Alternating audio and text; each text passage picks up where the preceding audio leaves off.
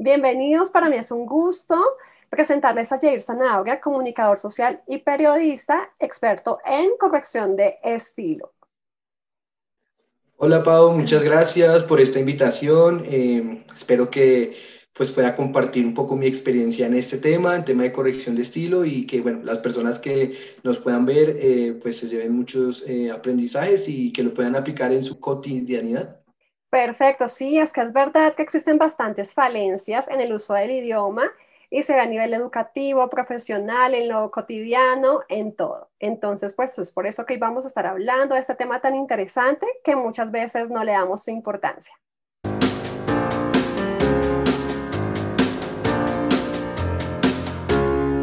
me gustaría saber qué fue eso que te llevó a trabajar en este campo. Digamos, lo primero pues se remite a mis épocas de colegio tú cuando yo estaba en décimo y once. Siempre, me, siempre tuve como ese gusto por el español y, y pues por esa parte escrita, independientemente de la asignatura pues en la que, en la que pues digamos uno estaba, siempre me llamó esa parte.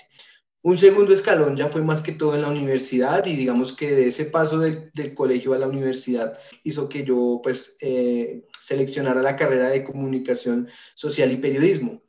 Pero a partir de mi, a partir de mi práctica profesional y de ahí en adelante, digamos que yo ya me incliné más por la parte de comunicación corporativa, comunicación digital, pero siempre, siempre eh, pendiente de la parte escrita y me fijaba mucho en la ortografía, eh, en todo lo que hacía, en todos mis trabajos, eh, los presentaba como de la mejor manera. A partir de ahí, de mi práctica profesional, donde yo ya empecé como a, como a ver esa importancia que en verdad se tiene de redactar cualquier mensaje, desde el más sencillo hasta el más pues elaborado, y a partir de ahí entonces ya pues involucro un tercer escalón que hace parte de la experiencia laboral durante mi experiencia laboral, pues yo digamos que ahí ya he aplicado la corrección de estilo en varios campos.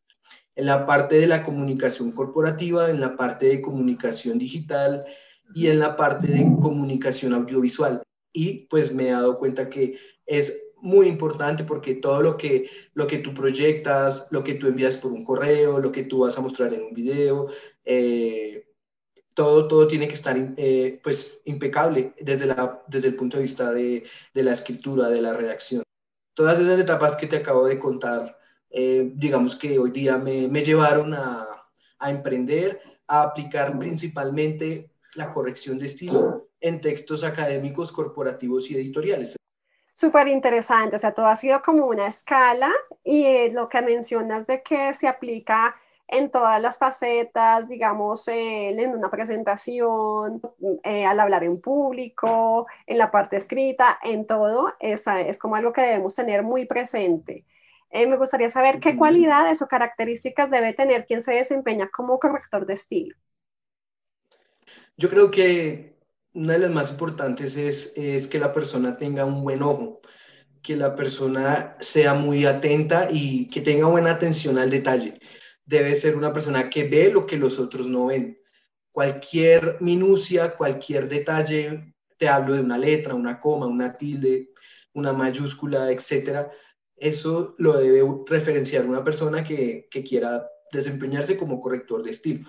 También, pues, debe ser una persona que tenga gusto y que también le apasione mucho, eh, digamos, lo que no se comunica bien. Eh, lo mismo, uno puede ver un mensaje, una valla publicitaria, un correo, un hasta un mensaje en WhatsApp, pero digamos que es como esa curiosidad que uno debe tener y analizar, leer, mirar si, si, si, se entiende o está un poco confuso.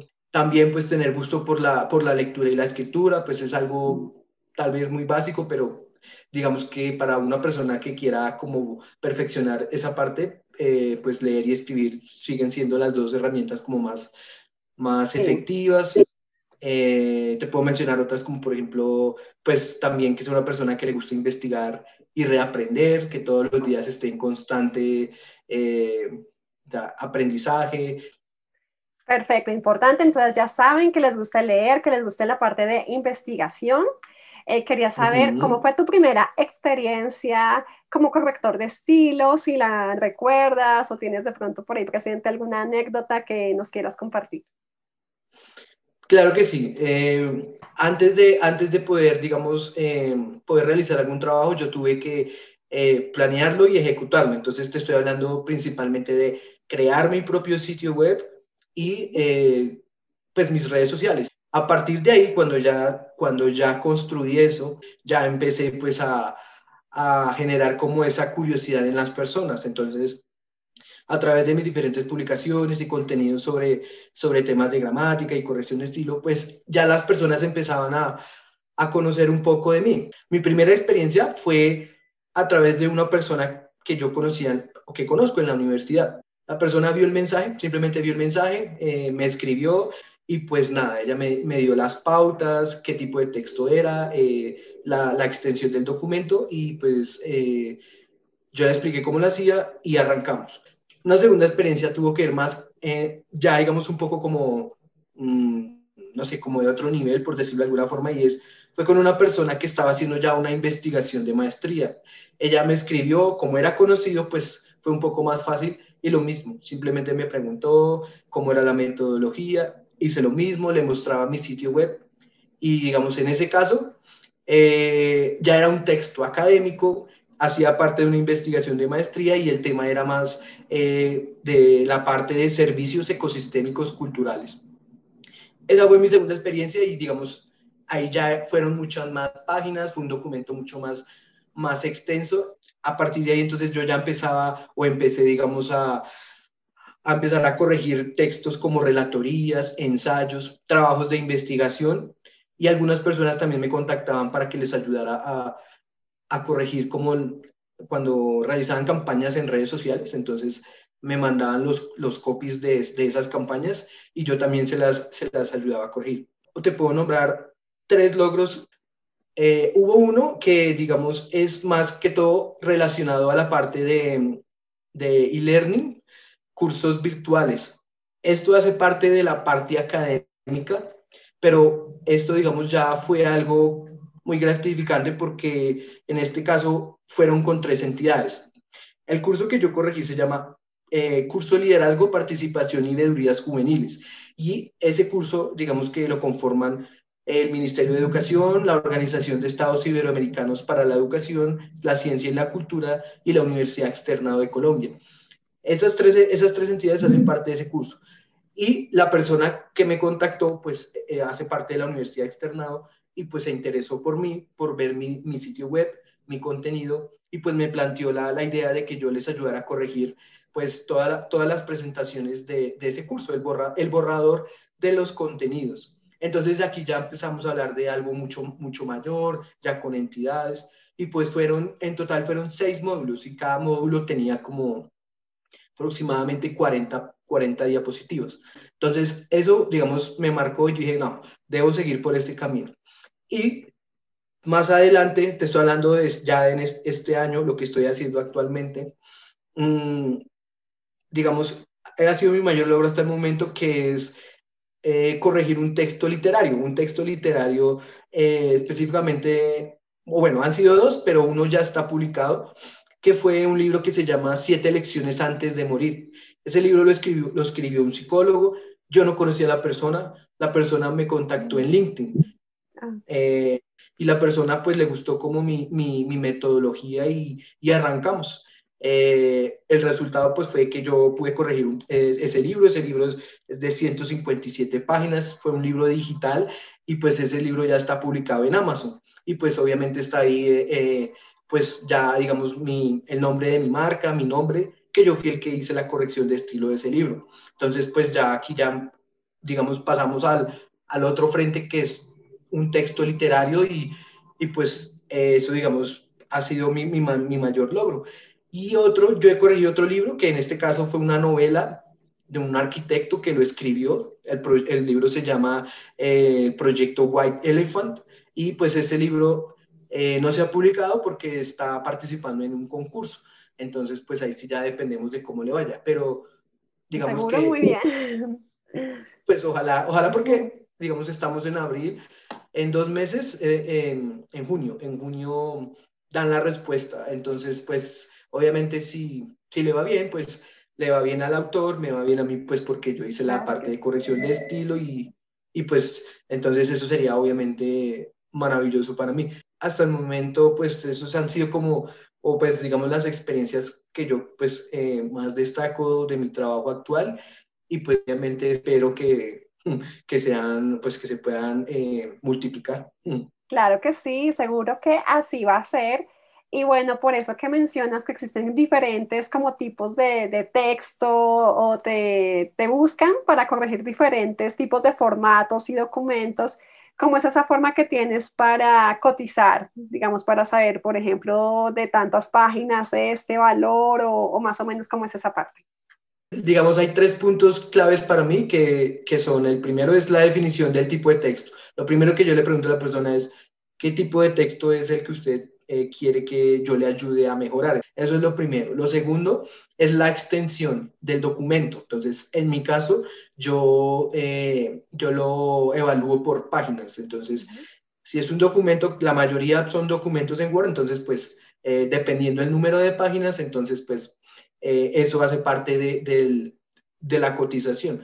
Si es una presentación, pues es por el número de, el número de diapositivas o de, o de digamos que ya es el número, ya no es, ya no es la extensión del documento, sino cuántas son. Y si es un video, por ejemplo, entonces es, ya pasamos a mirar la duración, cuánto tiempo es, si son tantos minutos o si es una hora o dos, o bueno, entonces ahí ya hablamos de tiempo. Y el tercer aspecto es el tiempo de entrega. Muchas personas, pues digamos, eh, de pronto necesitan el texto de un día para otro o, o en, en, tres días, una semana, o digamos, el, pues en, en el entre más extensos, pues obviamente el, el, tiempo también pues debe ser un poco acorde a eso. Entonces, esos tres aspectos es lo primero que yo pues eh, como que llego un acuerdo con las personas que están interesadas. Cuando ya tengo esa información, tengo mi formato de cotización y se lo envío a la persona. Y también pues ahí, ahí mismo se aclaran esos tres puntos y también adicionalmente pues despejo, despejamos dudas de cuál va a ser nuestro canal de comunicación pues para los trabajos. Eh, algunas personas me, me, me, indican que o me exigen más que hayan acuerdos de confidencialidad, entonces yo tengo otro formato, pues yo firmo me comprometo a que lo que yo vaya a corregir pues es solo eh, para el servicio y corrección de estilos, los métodos de pago que, yo, que se utiliza para eso, cuál va a ser mi metodología y pues cómo voy a corregir el texto. Digamos que todo eso yo se lo explico a la persona antes de, antes digamos, de, de, empezar. Es importante que la persona tenga lo más claro posible cómo, cómo yo trabajo, cuánto le vale, cuánto me voy a demorar, cómo lo hago. Y bueno, eh, eso es lo que hago cuando una persona pues me, me escribe y está interesada en que yo le pueda ayudar a mejorar su texto. Súper claro. Y lo que mencionabas del tiempo es algo bastante importante porque me imagino que no falta, digamos, alguien sábado en la noche que quiere algo para el lunes a primera hora. Bueno, y me gustaría saber cómo es el proceso. Digamos, eh, te llegó el texto, le haces una primera lectura, entonces ahí cómo es, digamos, eh, cafecito, diccionario en mano, bueno, ¿cómo es más o menos esa, esa parte? No, pues digamos, no, no. Eso del cafecito es, es como para otra generación. En mi caso, en mi caso, digamos, yo realizo tres lecturas, o sea, como tres fases de lectura para, para ese texto. Lo primero, entonces, la primera lectura yo pongo música, yo pongo música, bueno, en mi caso a mí me gusta la música electrónica o, o el rock clásico en inglés o en español. Entonces, ese, ese tipo de música a mí me, me relaja y, como que ya me, me inspira un poco para concentrarme como con el texto. La primera lectura que yo hago, eh, la hago de una manera rápida, de una manera muy global, y eso me va a ayudar a mí a, a saber con qué texto yo me voy a, a enfrentar. Entonces, eh, yo pues rápidamente identifico qué tipo de texto es, eh, qué temas se manejan, y bueno, entonces lo hago de una manera muy rápida y, y, eso me va a ayudar también a responderle a la persona, digamos, en cuanto a la cotización. O sea, yo lo debo leer porque, pues, partiendo de ahí, pues la persona va a saber también cuánto, cuánto digamos, eh, qué tan complicado puede ser al llegar la corrección. Entonces, primera lectura, una lectura global. La segunda lectura, pues ya hace parte ya de como tal, eh, pues el trabajo de corrección. Aquí, digamos, yo ya no, escucho ningún tipo de música, a mí me gusta ya estar en un lugar donde pues no haya ruido, donde entre menos ruido mejor. Concentrado. silencio total es mucho mejor porque pues en mi caso yo necesito eso para concentrarme totalmente y pues empezar a, a leer y a, y a, hacer mi trabajo de corrección. Entonces pues obviamente ese es el trabajo más, más dispendioso, más largo, más demorado y pues digamos en mi caso te puedo agregar que yo, digamos, me organizo. Si, es un si yo me voy a demorar 20 días, entonces saco un promedio de cuántas horas yo le puedo dedicar al día para que pues yo no me canse, porque pues estar leyendo y, y, y corrigiendo pues también es una tarea que le puede uno pues desgastar mentalmente y, y, pues bueno, yo me organizo de esa manera y pues para, para que la corrección pues quede de la mejor forma. Y la última lectura, la tercera, pues sí, en lo mismo, concentrados, eh, donde no haya tanto ruido. Y yo leo en voz alta, leo en voz alta porque esta tercera lectura pues ya, ya, me, ya me, digamos, me corrobora y al mismo tiempo es una última corrección eh, para mirar si la lectura es, es, fácil de leer, si, si hay fluidez y, y, pues eso me permite también a mí como decir, listo, yo de acuerdo a mi, de acuerdo a mi, a mi a mi conocimiento, de acuerdo a mi trabajo, entonces yo creo que este texto ya eh, quedó mucho mejor. Muy bien. ¿Y recomiendas alguna herramienta digital que de pronto haga parte de, de tu trabajo, que utilices o algo? Yo uso una que pues es, para mí pues tal vez es la, es la fuente principal, que es la de la Real Academia de la Lengua Española, entonces pues yo ahí consulto obviamente pues las definiciones de los conceptos, al mismo tiempo pues la parte de ortografía y pues digamos acudo ahí sí o sí. Otra que yo consulto con frecuencia es la página de la fundación, hace parte de, de la RAI, pero es la Fundación del Español Urgente, es www.fundeo.es. Ahí ya te explican un poco más, es la parte de gramática, la parte ya más de estructura y por qué razón se escribe una expresión o un concepto así y no de otra forma. Entonces, esto ya no es más de ortografía, sino es más de, eh, de forma, de, te explican un poco de, te sacan de como esas dudas. Entonces, yo acudo a esta página para eso. Y yo acudo a otra que es wordreference.com, que pues en este caso ya es más para usar sinónimos o antónimos para no repetir.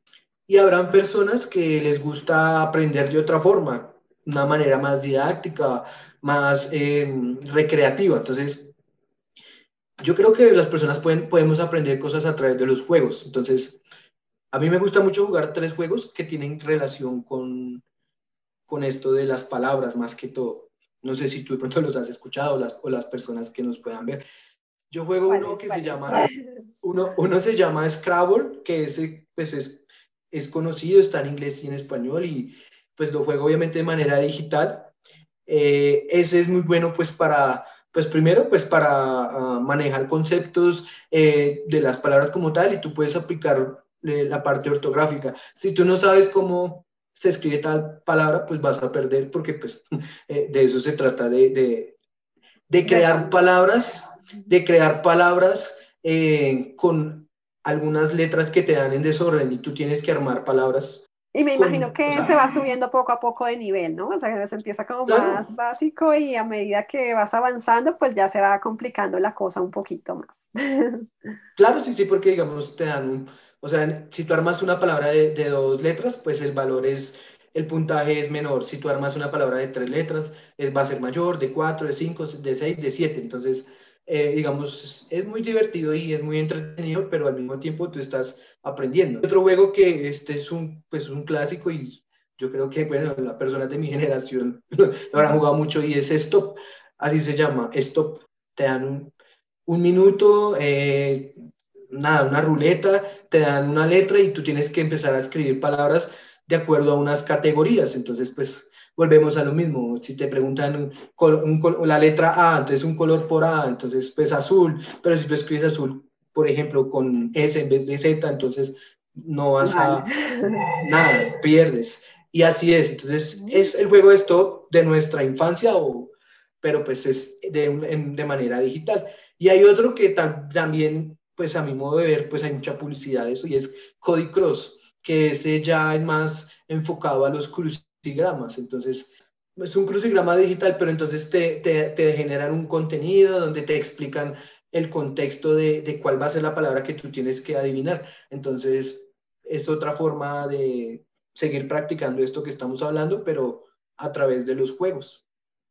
No, súper buenas. Esas son recomendaciones que nos has dado.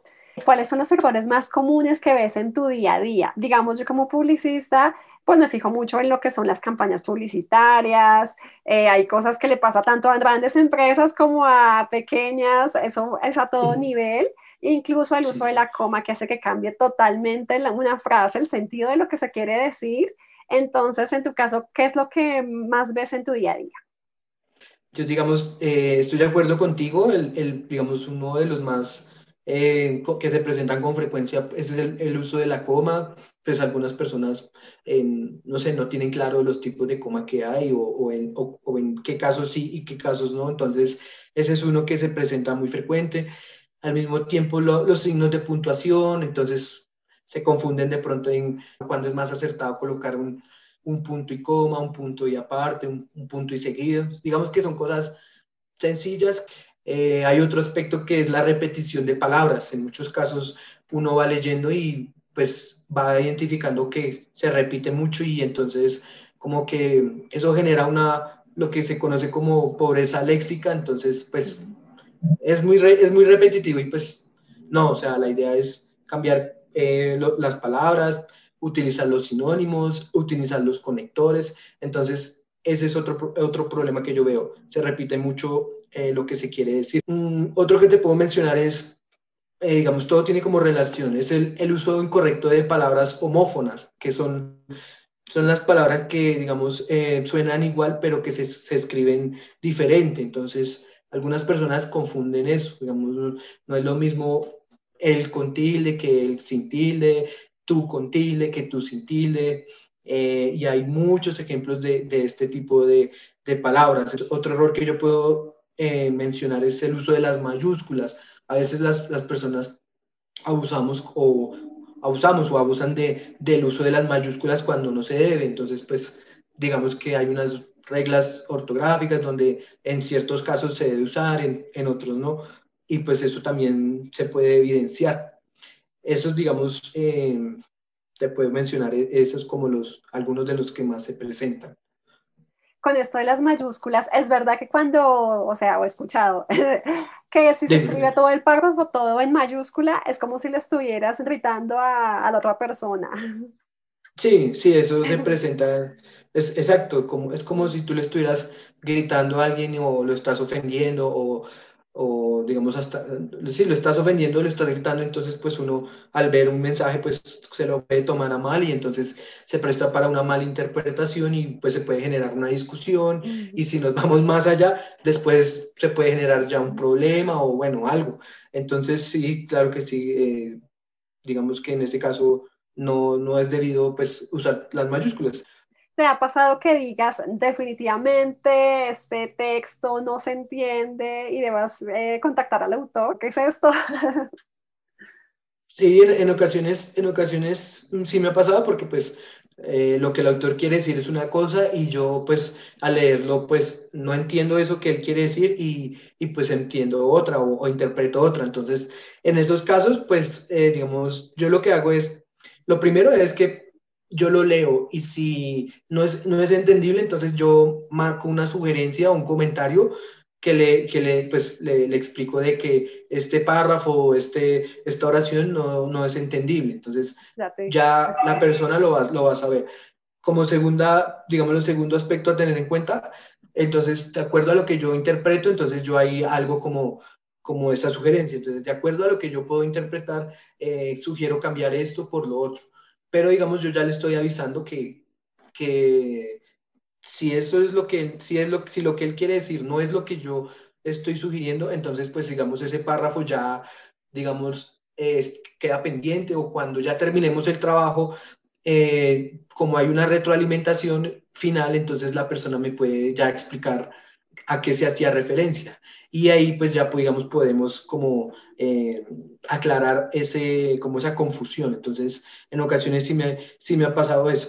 Y pues como te digo, cuando pasa eso, entonces digamos que subrayamos el párrafo, lo dejamos ahí y al final algunos, algunos, algunas personas, digamos, hacemos ese ejercicio. Cuando yo ya le entrego el trabajo a la persona, eh, nos reunimos, nos conectamos por, pues, por videollamada o por llamada y entonces eh, yo le explico lo que, lo que hice y si no es lo que el autor, eh, digamos, en principio quería expresar, entonces él me hace una retroalimentación y pues el, resultado de todo esto es que en esa retroalimentación pues se aclara todo y pues se deja el párrafo como tal.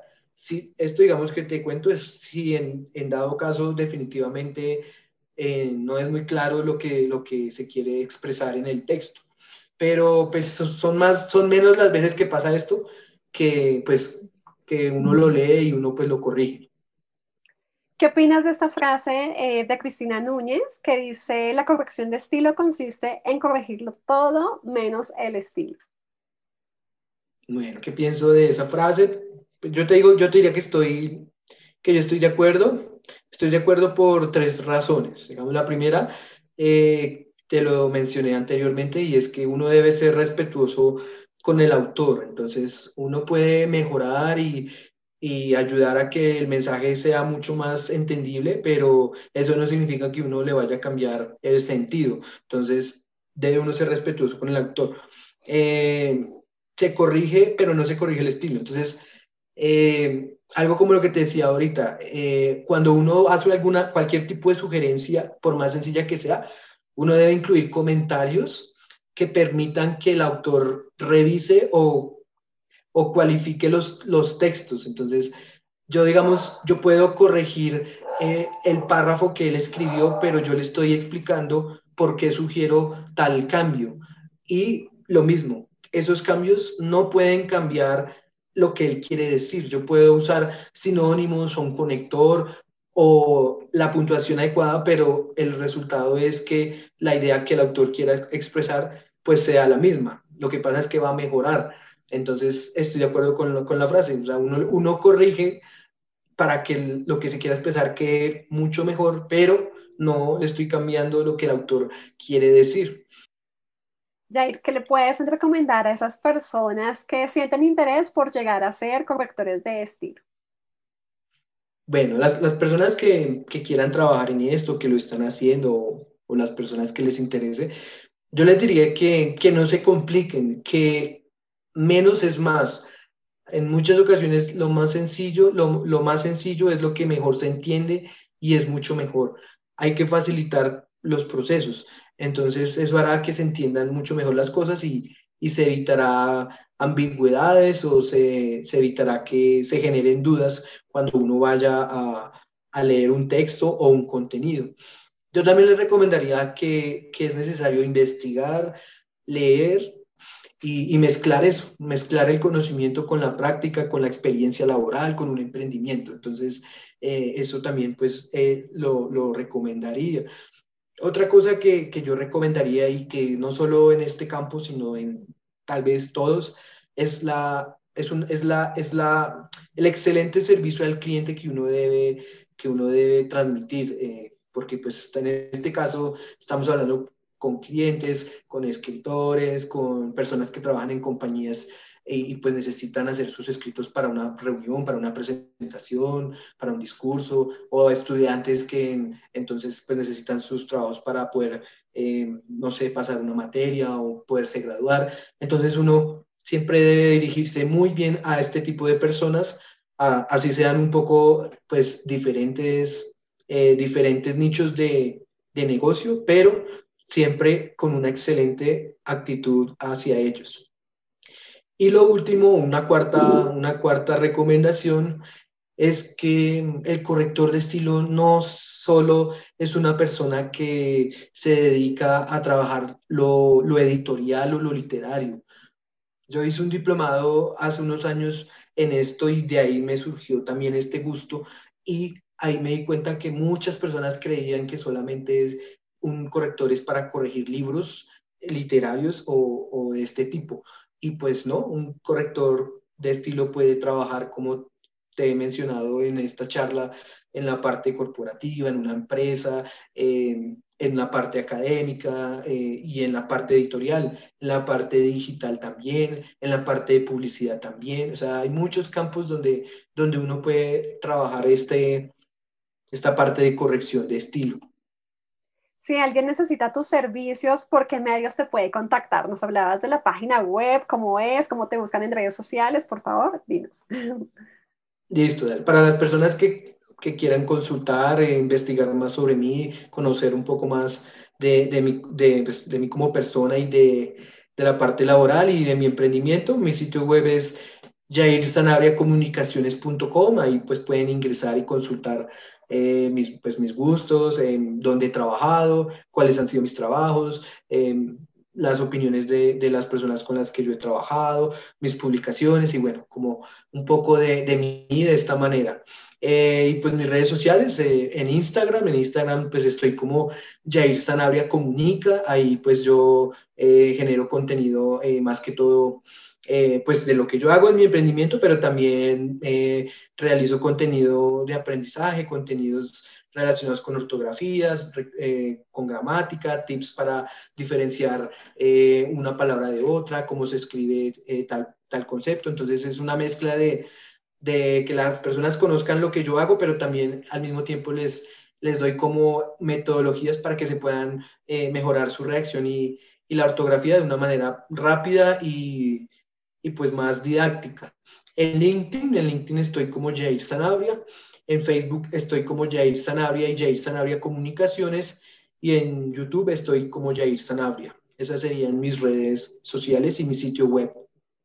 Yo los invito a seguir a Jair y es que es verdad, van a encontrar contenido de valor súper interesante que les va a aportar mucho en su día a día.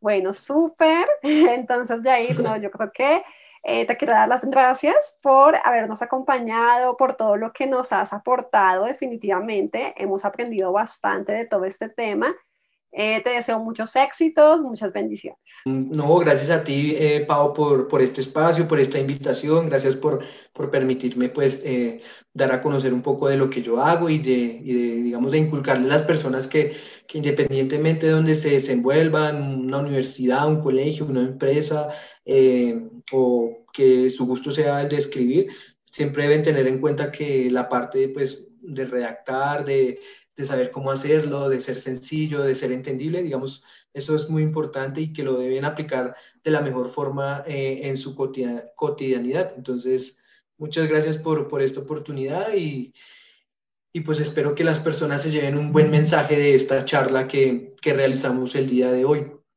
No, con todo gusto. Eh, yo los invito a que le den like si les gustó la entrevista, si les interesa el marketing digital, los temas eh, asociados con emprendimiento, con marca personal. Los invito a que se suscriban al canal y nos vemos en un próximo video.